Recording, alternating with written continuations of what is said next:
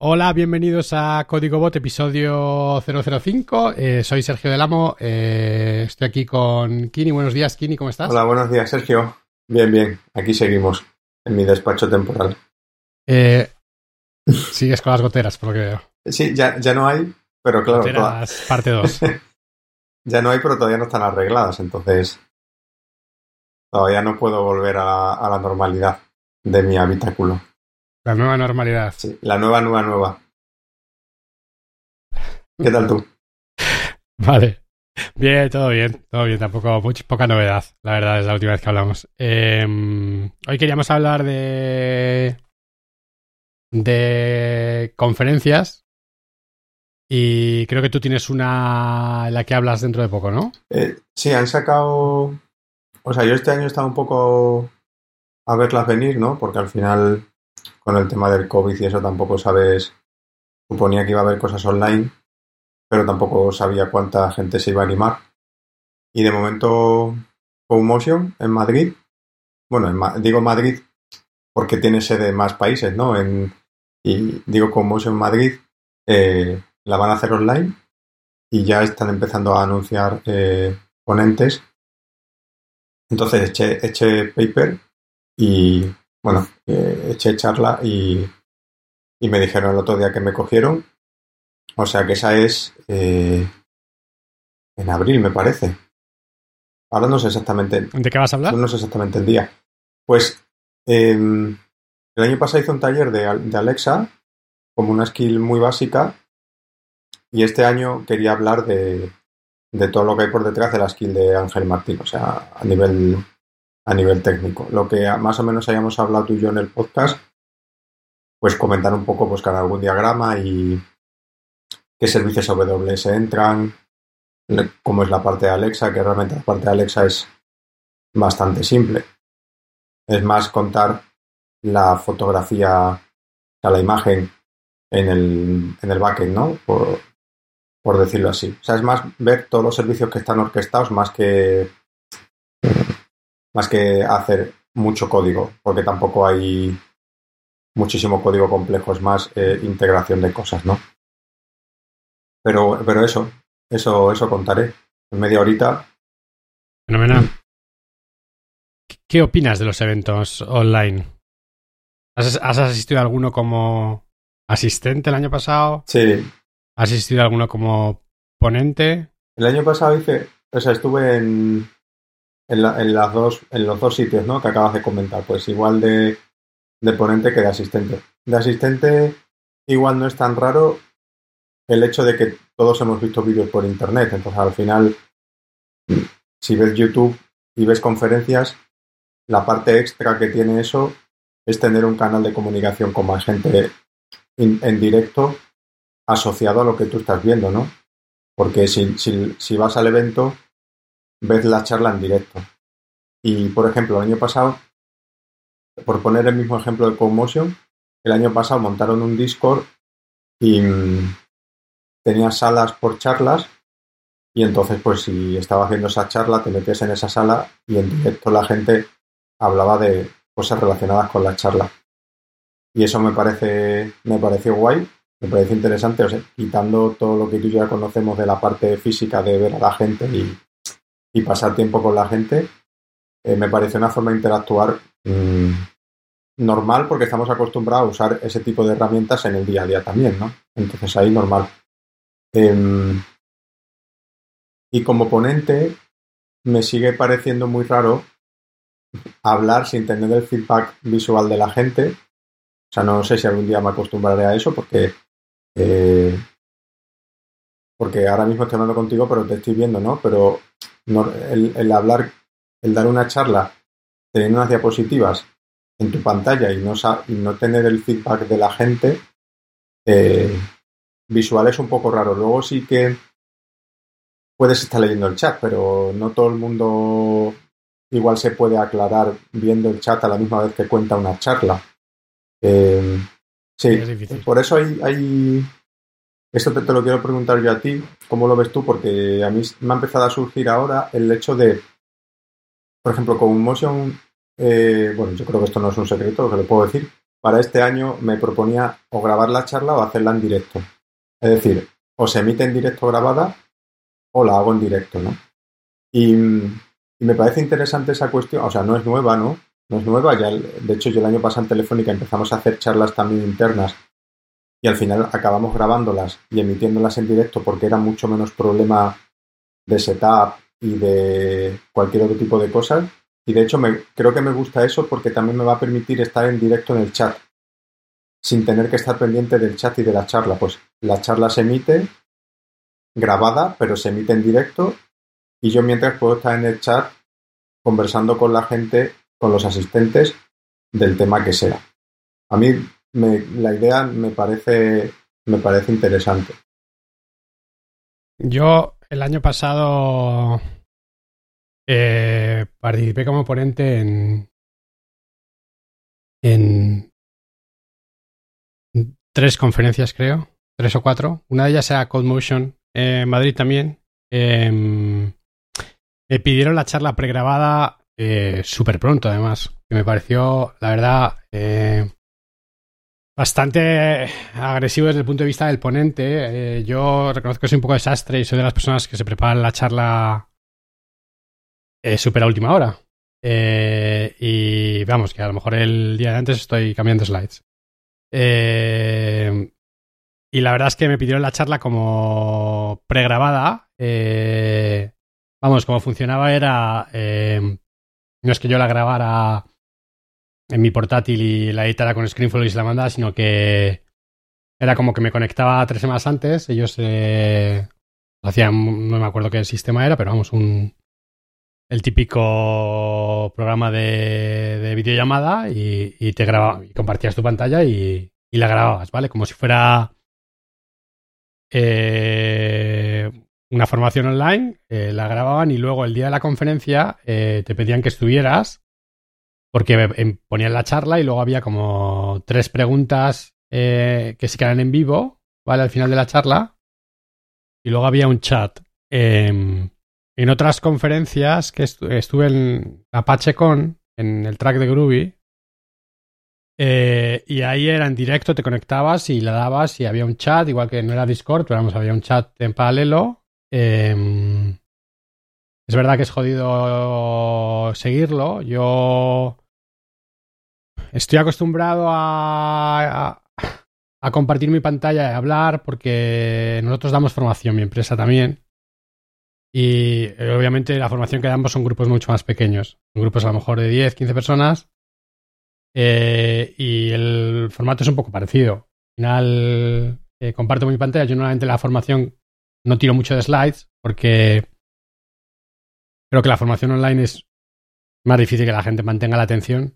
Eh, si al final tú estás en una charla en un, yo qué sé, en, cualquier universidad, en un teatro, lo que sea, y tienes al ponente eh, con su keynote ahí puesto, pues es más fácil que estés prestando atención. Pero si tienes, estás compitiendo contra todas las distracciones de, un, de una persona viendo una charla en su casa, es muy, muy Sí. difícil. Eh, entonces, eh, yo la di, como dices tú, con slides, pues básicamente compartiendo mi pantalla y no me gustó nada.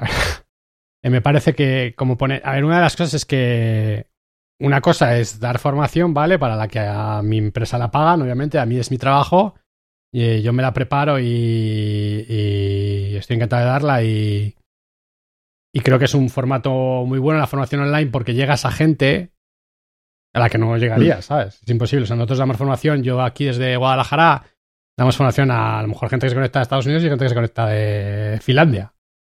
Em, el tema de la conferencia es que la al, menos las conferencias a las que yo asisto como ponentes son los ponentes son gratis. O sea, tú hablas eh, no, no estás pagado, ¿vale? Entonces, eh, como ponente pierdes un poco parte de los de los beneficios que tienes como ponente cuando vas a una conferencia física, ¿vale? Normalmente cuando vas a una conferencia física, al menos en las conferencias en las que yo me muevo, pues eh, eh, tienes una de las partes es que tienes la entrada a la conferencia gratis, normalmente. Sí. En, el- en los eventos online también la tienes, pero ahora sí que os hablamos un poco de...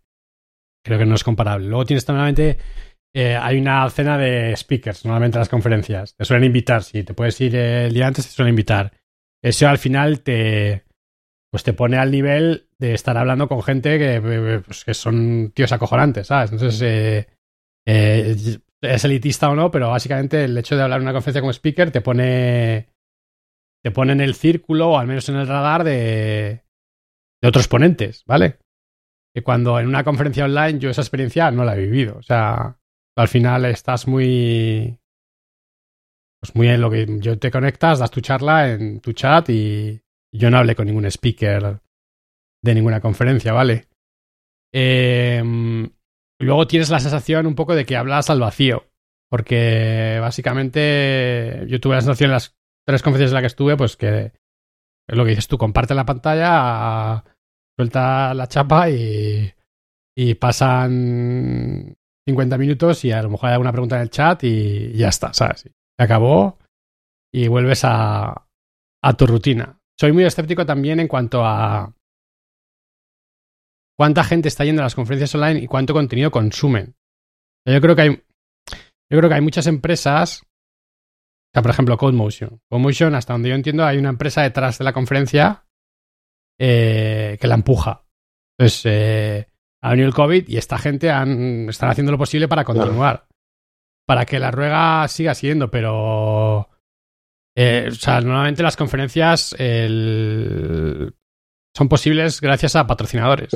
Porque por lo menos en España no por el ticket de las entradas. De hecho, eh, Motion este año la online yo creo que es completamente gratuita. Bueno, el año pasado creo que también lo que pagabas era si, si asistías a los talleres, me parece. Este año no sé, estoy un poco no, no me he fijado bien, pero creo que las entradas, o sea, al final es como tú dices, si tú, o sea, a la hora de publicar material online, esto lo hemos hablado otra vez muchas veces y era pre-COVID también, ¿no?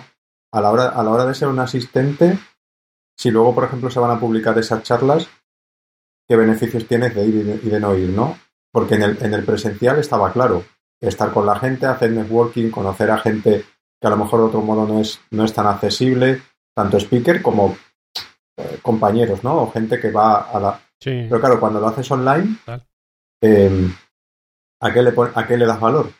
Es decir, como, como speaker está claro lo que tú has planteado de, de tener acceso, o sea, el acceso lo tienes igual. La cosa es que si tú estás en una chat, por ejemplo, en Discord teníamos un canal de los speakers de CoMotion, ¿no? Pero sí, nos saludamos y poco más. En cambio, si tienes la cena de speakers o simplemente una sala de speakers y te, cruzas con alguien que ya sabes que además pues eh, eh, está allí porque es speaker o lo que sea, igual puedes hacer no el esfuerzo, pero sí que mm, la oportunidad se, genera de forma más, eh, más fácil. En cambio, online al final tienes que arrancar eso y es como una especie de, de barrera, ¿no? Que no fomenta tanto esa relación. Eso como speaker.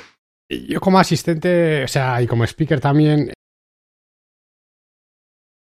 el, valor del networking está ahí, ¿vale? Eh, hay gente que le saca más partido y gente que no.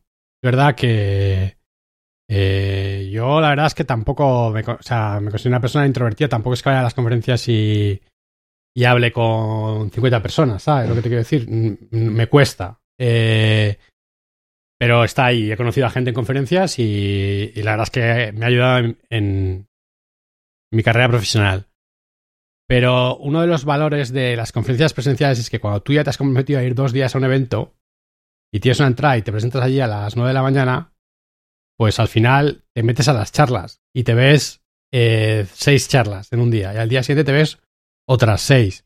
A mí me cuesta creer, al menos yo no lo he hecho, eh, yo, obviamente, como todos, eh, consumo vídeos en Internet, eh, cursos online, etcétera, etcétera, pero son un poco más a demanda y con otro ritmo. ¿sabes? Las conferencias al final te obligan a que tú en dos días te has consumido eh, 12 charlas, conferencias sí, físicas. Sí.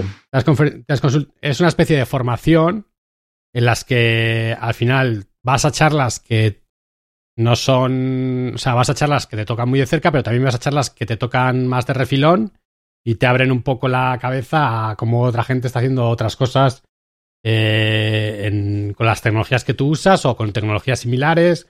O me refiero, eh, a mí me cuesta creer que las conferencias online estén teniendo una gran asistencia y estén teniendo un consumo de charlas por parte de los asistentes equivalente eh, o mayor a las físicas. Yo te apostaría, vamos, eh, me da igual que te digan que al vídeo se han logueado X personas y que tienen un page view de X. Yo me cuesta creer que, que porque yo lo veo con, o sea, yo antes cuando hacía, hace ya bastantes años, hacía más desarrollo iOS y el evento de, de Apple de, de, junio es como, si eres desarrollador de iOS, pues te estás ahí súper atento y ves charlas del evento y el evento es súper eh, caro y además eh, tienen entradas limitadas, con lo cual es muy difícil ir. Eh, entonces, yo, por ejemplo, nunca he ido, pero lo he seguido y pero nunca me he tragado, no sé si me explico, nunca he cogido y me he dicho, me voy a ver, me voy a coger tres días de vacaciones y me chupo tres tracks y me los veo de pe a pa, ¿sabes? Al final, yo creo que consumes mucho menos contenido, entonces yo creo que hay muchas conferencias que están echando para adelante online, eh, también porque pues, tienen empresas detrás y no pueden. Tienen que continuar. O sea, yo, claro, yo, es que eh, pienso que. Mm, o sea, yo hablo por mí mismo. Si mm, hay un montón de conferencias que no es la primera vez que se que publican material eh, online, que no en directo, ¿vale? Digamos que lo tienes en directo y luego lo tienes online disponible, ¿no? Yo soy el primero que tampoco hace lo que tú has dicho. En raras ocasiones me he reservado un sábado o por la mañana o he seleccionado unas charlas de una agenda y digo, las voy a ver todas. Lo he hecho con los dedos contados de una mano, ¿vale? A nivel online. Para mí los presenciales tienen la gracia justo de lo que tú has dicho. Yo ya estoy allí y me meto en charlas. O sea, para mí eh, es verdad que yo sí que me considero una persona muy sociable, pero ni siquiera por eso mi valor añadido de una charla presencial sería networking, sino que yo aprovecho el evento físico porque me obligo a ir a las charlas, porque ya estoy allí, porque sé que luego, aunque las publiquen online, no las voy a ver. De hecho, las veo estando allí. Y mm, con el evento online, también igual es un tema de percepciones y de, y de costumbres. Igual hay gente que prefiere verse todos los días una charla online. Entonces, yo ahí igual tú y yo estamos, sí que vamos de la mano pensando lo mismo y no es exactamente los números, que es lo que tú dices de una cosa es la gente que se registra, otra, otra cosa son los, los viewers, pero también es verdad que si yo estoy en un evento online, eh, en ese momento tengo mil distracciones, como tú has dicho, que también las tenemos en un evento físico con el móvil. ¿Cuánta gente, yo el primero, ha estado con el móvil en una charla porque ya no le entraba más y se ha aburrido eh, igualmente ahora multiplicado por 10 porque tienes el ordenador o estás en tu casa o tienes un montón de cosas.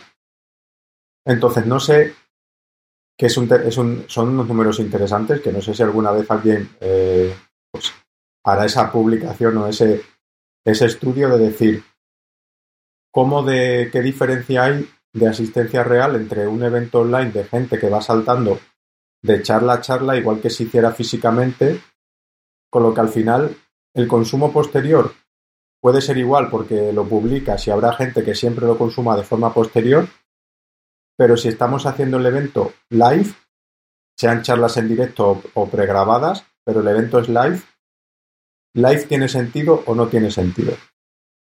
¿Sabes? Más allá de ese canal de Discord o de ese canal de comunicación. Yo, yo creo que lo que hemos hecho este año eh, es intentar replicar eh, a mí, me, sinceramente, me recordaba mucho a. Cuando yo empecé a hacer diseño web, eh, maquetábamos las páginas web con tablas transparentes y se maquetaba. O sea, en un momento que saltó mucha gente de. de diseño de revistas y se maquetaba al pixel. Entonces se intentó llevar un poco un medio a otro medio que era diferente. Yo no creo que el medio de. No creo que el formato de agenda, tres días de charlas, tres tracks, ponentes una hora, lo podamos replicar online. Yo creo que no. O sea, yo creo que para los ponentes hay menos valor. Para la gente hay menos valor. Y yo creo que parte del hecho de que muchos de estos eventos sean completamente gratis, online, es porque han hecho, pues vale, renunciamos al ticketing, pero por lo menos tenemos unos números de gente que se registra que a lo mejor atiende a una o dos charlas, pero por lo menos a nuestros sponsors, que son los que al final van a hacer que esto siga para adelante, les podemos dar unos números. Eh, yo creo que tiene mucho sentido y yo conozco conferencias que hacen como... O sea, yo, o sea, quiero que se me entienda, le veo mucho futuro a la formación online con vídeo, ¿vale? Pero formación muy... Eh, y veo sentido a que eh, yo qué sé, lo que hablamos otro día, vosotros en comunidad Alexa, os ponéis y hacéis eh, un evento y hacéis que cuatro grabáis una charla y lo sacáis como, yo qué sé, como eh, un Bolt y decís esto, si os registráis aquí podéis acceder a estos cinco charlas, no sé qué. Y, o incluso lo, ponéis de pago y es un, un, contenido que igual que el que se compra un libro, pues te compras un bundle de vídeos con una temática muy concreta, ¿vale? Eso creo que puede tener más appeal, y, pero es diferente al hecho de, mm, de tener una agenda muy diversa con ponencias de gente que al final no somos profesionales, la mayoría, eh, o los developers de Evangelis, puedes decir que son profesionales de dar charlas, pero que al final no son, no, no sé si me explico, no es que no es que estén preparando unas charlas perfectas, perfectas, perfectas porque va a ser la formación de su producto.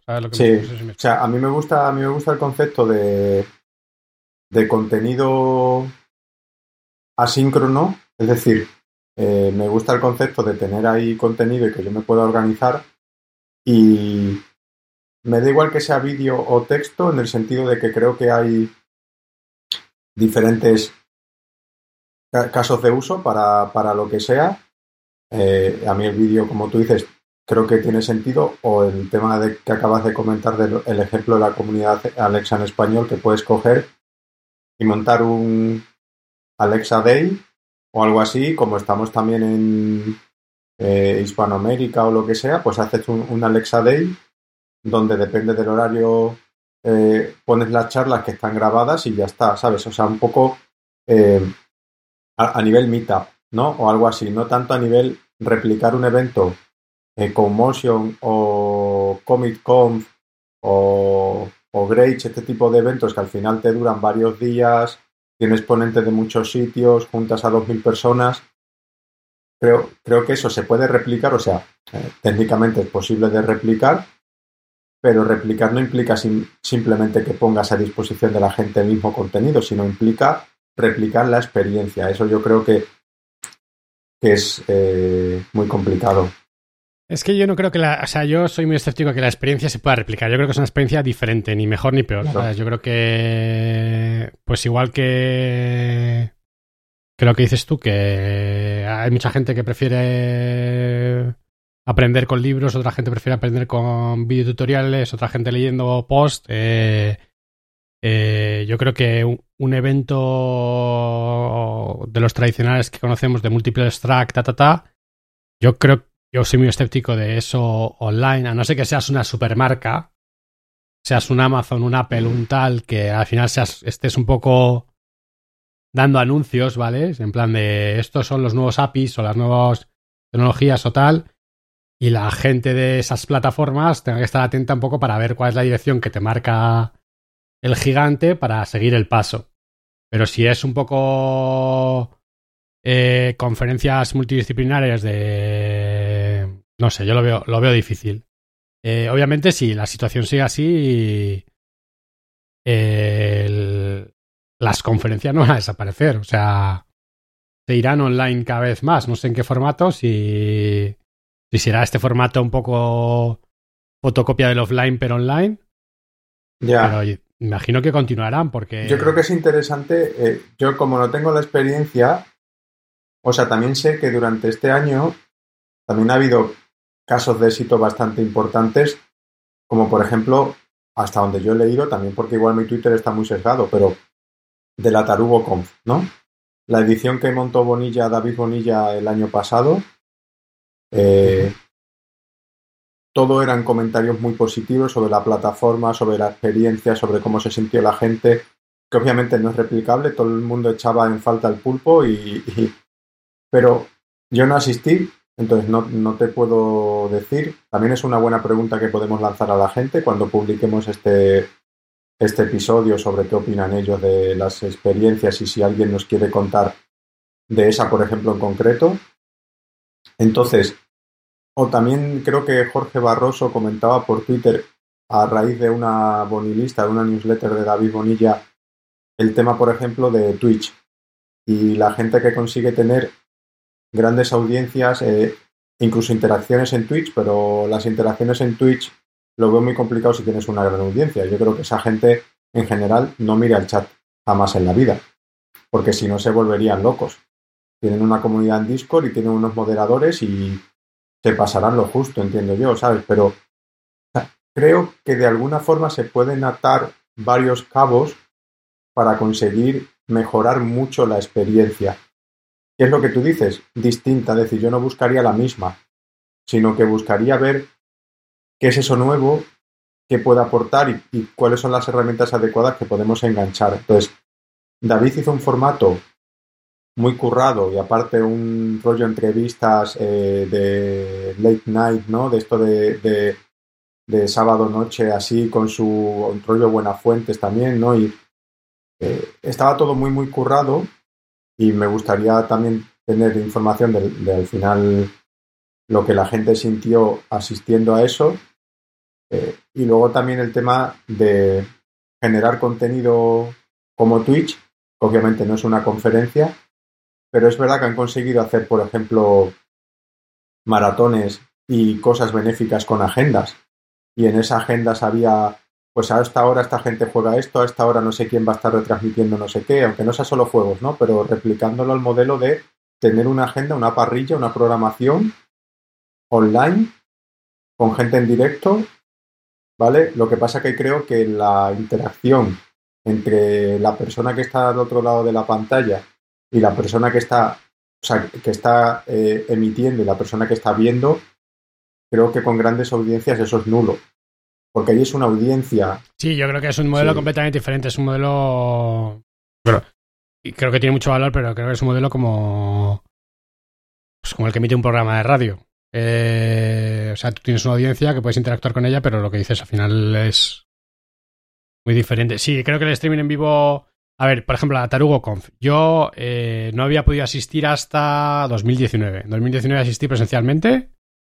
Eh, Compré la entrada, me encantó, estuve allí, eh, comí pulpo, me pareció unas charlas estupendas. Em, en 2020 yo no me no intenté comprar la entrada porque el hecho de o sea no sea no no sé cómo Bueno, no lo veías, o sea, no te eh, convencía como para comprarla, quiero decir, me parece. sí, o sea, si hubiera sido a lo mejor decir, me cojo un día y me voy a conferencia, pero cogerme un día para verla en mi casa, pues, pues estoy en un momento que no me lo. O sea, que, me quedo con mis niños, ¿sabes? Si, si no voy a salir de mi casa, eh, no, no, me hago ese plan, ¿vale? Eh, que probablemente es lo que es que, que yo todavía no he entrado en el. En el modelo de de pues las conferencias online. te tienes que, obviamente, te tienes, si quieres de verdad eh, disfrutarlas, pues te tienes que guardar ese tiempo. Y como el que se coge tiempo para formación, pues es lo mismo. Tienes que ponerte en modo conferencia, eh, pero en tu casa, claro. O ya. Correcto. Hasta donde yo entiendo, eh, fue un gran éxito y con la gente que ha hablado, por ejemplo, y, entiendo que no, que no, le importará, hablé con José Miguel Rodríguez, que, que él asistió y me dijo que muy bien, ¿sabes? Me dijo que, que era un rollo diferente, que lo había montado en rollo talk show y, y que le había gustado mucho. Eh, y la verdad es que, pues lo que dices tú, yo también he, he visto el mismo en Twitter, pero creo que en este caso David ha hecho un formato muy diferente. Claro. Eh, o sea, David se ha reinventado en ese sentido. ¿no? Yo creo que no ha intentado... Por eso digo, igual como, como ejemplo de éxito, desde el punto de vista que he leído, es que David no ha intentado trasladar lo que ya hacía, sino que se replanteó los cimientos, yo creo, ¿no? Porque en ese sentido, bueno, conociendo a David, yo porque le conozco personalmente hace ya muchos años, ¿no? Pero conociéndole, él yo creo que desde el principio no, no, hubiese querido replicar un formato sabiendo que no tiene sentido, sino que se replanteó todo el formato. Y seguramente se basó de cosas que ya vio y estuvo investigando un montón porque eh, para eso es súper concienzudo y, y sí que, por ejemplo, eh, creo que sí que hizo el día anterior lo de, puede ser que hicieran a la misma vez ver una película o algo así, o puso el streaming de, de una, creo que eso sí que lo hizo y bueno, creo que funcionó bien, más allá de, de, que cada uno puede tener problemas técnicos o no para verlo, para conectarse o lo que fuera, pero creo que funcionó, creo que funcionó bien. Pero lo que fue el día siguiente, el día de la conferencia, es que lo reinventó por completo. O sea, no intentó simplemente coger. Eh, o sea, lo que hizo ese día no lo hizo nunca las otras tarugo. No es simplemente replico tres, tres tracks y en cada track, pues eso lo paso a charla, a salas de Discord y no. No, no, él lo replanteó entero. Entonces creo que por ahí pasa un poco el. Haciendo de abogado del diablo, también el, formato de David tampoco es comparable no, no, no, no, de, claro. de Code Motion. Eran, y, la, y, las charlas de, de la Tarugo no son charlas técnicas. Eh, o sea, no son una charla que te metas en Code Motion que, que, que el fulano te abre el IntelliJ y te enseña código y, y es un formato diferente. Era un formato diferente. Sí. Tenía más margen igual de. Eh, yo le doy mucho mérito. Yo le doy mucho mérito a cómo lo ha transformado, pero es verdad que, que. joder, yo me pongo en el piel de la gente de Commotion la gente de Commotion. Es difícil replicar el tipo de conferencia de Commotion en, con un formato talk show. Sí, no, no, claro. Por eso es. A ver, habrá algunas charlas, sí. A lo mejor, mira, a lo mejor tu charla técnica. Eh, joder, yo te vi el otro día en. Eh, eh, la charla que tenías con Sí. Goldie se llama, Codely, y y a ver, eh, compartías tu pantalla y eso, pero sí que era una cosa muy interactiva, muy conversacional, ¿no? Que a lo mejor eh, pues ese formato es mucho más ameno de ver online, ¿sabes? A mí me pareció muy entretenido. Ya, es que por eso te decía que Eh, al final tú tenías toda la razón cuando decía el tema de las conferencias y los sponsors y las empresas que hay detrás. O sea, tienes, es como todo, tienes margen de maniobra o no tienes. Eh, eh, un- una iniciativa como la de David o la gente de, de, de Codely con, con Rafa y Javi tienen margen de maniobra 100% porque es, eh, ellos hacen y deshacen y pueden replantearse y tal. Eh, como Motion tiene una empresa detrás, necesitan ser rentables al final, necesitan intentar eh, paliar las cosas y sacar eh, ingresos o trabajo adelante y pueden igual reinventarse menos o, o arriesgarse menos, ¿no? Eh, la gente, por ejemplo, de Comic Con, Nacho y Laura y, y, a- y Abraham y eso, o sea, en principio iban a hacer este año. Mm, creo que además la idea era presencial, porque claro, nunca se sabía desde el año pasado hasta que se propuso este año y no han vuelto a decir nada y yo entiendo que es que no se están planteando obviamente igual no hacer nada porque ellos son ellos y las comunidades, ¿no? Entonces ahí sí que tienen la posibilidad de decir, bueno, pues no hago, eh, hago un comunicado o lo retraso, la gente lo entiende porque estamos todos iguales, o voy a hacer algo distinto por mantener el espíritu Comic Conf eh, este año. Pero lo, se lo pueden permitir en ese sentido, ¿no? Tienen margen de maniobra y, son eh, quien decide qué se hace y qué no se hace con total libertad y autonomía, ¿no? Entonces, eh, por eso que hay casuísticas distintas, pero es verdad que creo que algo se puede hacer, pero depende mucho de tu propósito y de tu autonomía, ¿no? Vamos, a ver cómo va el año. Otro día vamos a tener que ir cerrando porque ya llevamos media hora, pero otro día quiero que hablemos más sobre hablar en conferencias. ¿Vale? Eh, a ver, yo eh, he organizado un evento un año, el año pasado lo tuvimos que cancelar. eh, lo siento mucho por la gente que organiza conferencias porque fue un putadón el año pasado eh, y este año es chungo. La verdad es que el que tenga marcas con sus estructuras legales, con sus empresas, con sus tal y y no crea mucho en mover el evento online en el mismo formato o no tenga el tiempo para o los recursos para para reinventarse, pues es difícil. Yo, por ejemplo, la, el, el Glitch, eh, yo con estas circunstancias no me lo planteo este año, la verdad.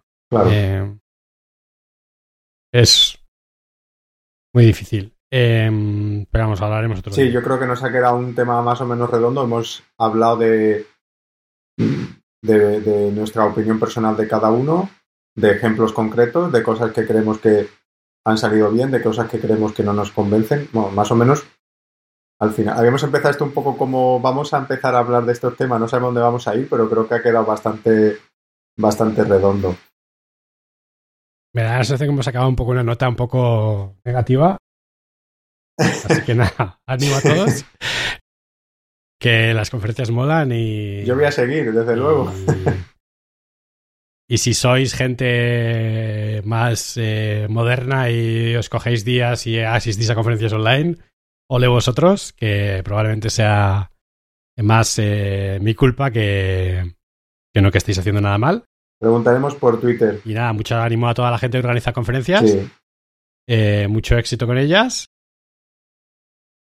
Y volveremos, como, está, como se suele ¿Quieres decir. decir algo a la gente? Eh, o sea, yo que soy una persona. O sea, soy un, eh, una persona súper sociable que le encanta. Llevo muchísimos años gastando un montón.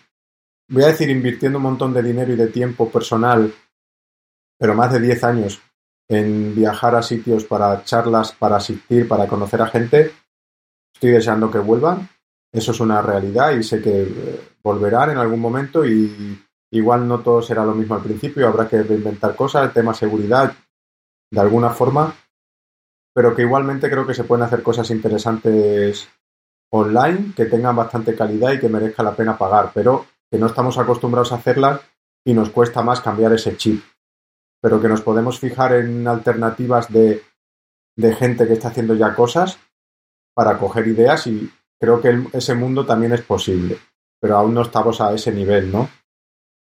Pero que creo que hay posibilidad en ambos mundos, simplemente es eh, conseguir encauzar bien las cosas que, organizas. Entonces, igual que tú dices ánimo, yo, yo lo mismo. Para mí la gente que, que organiza, yo ya yo también he organizado eventos, es gente valiente, pero además gente pues que tiene un interés grandísimo por llevar cosas a los demás, con lo cual para mí es bastante, bastante valor eso y que, que se pueden conseguir cosas eh, seguro.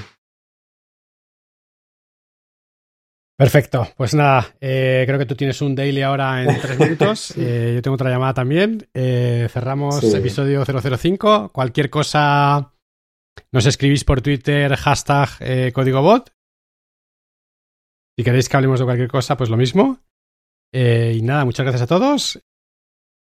Mucha suerte y nos vemos en el próximo episodio.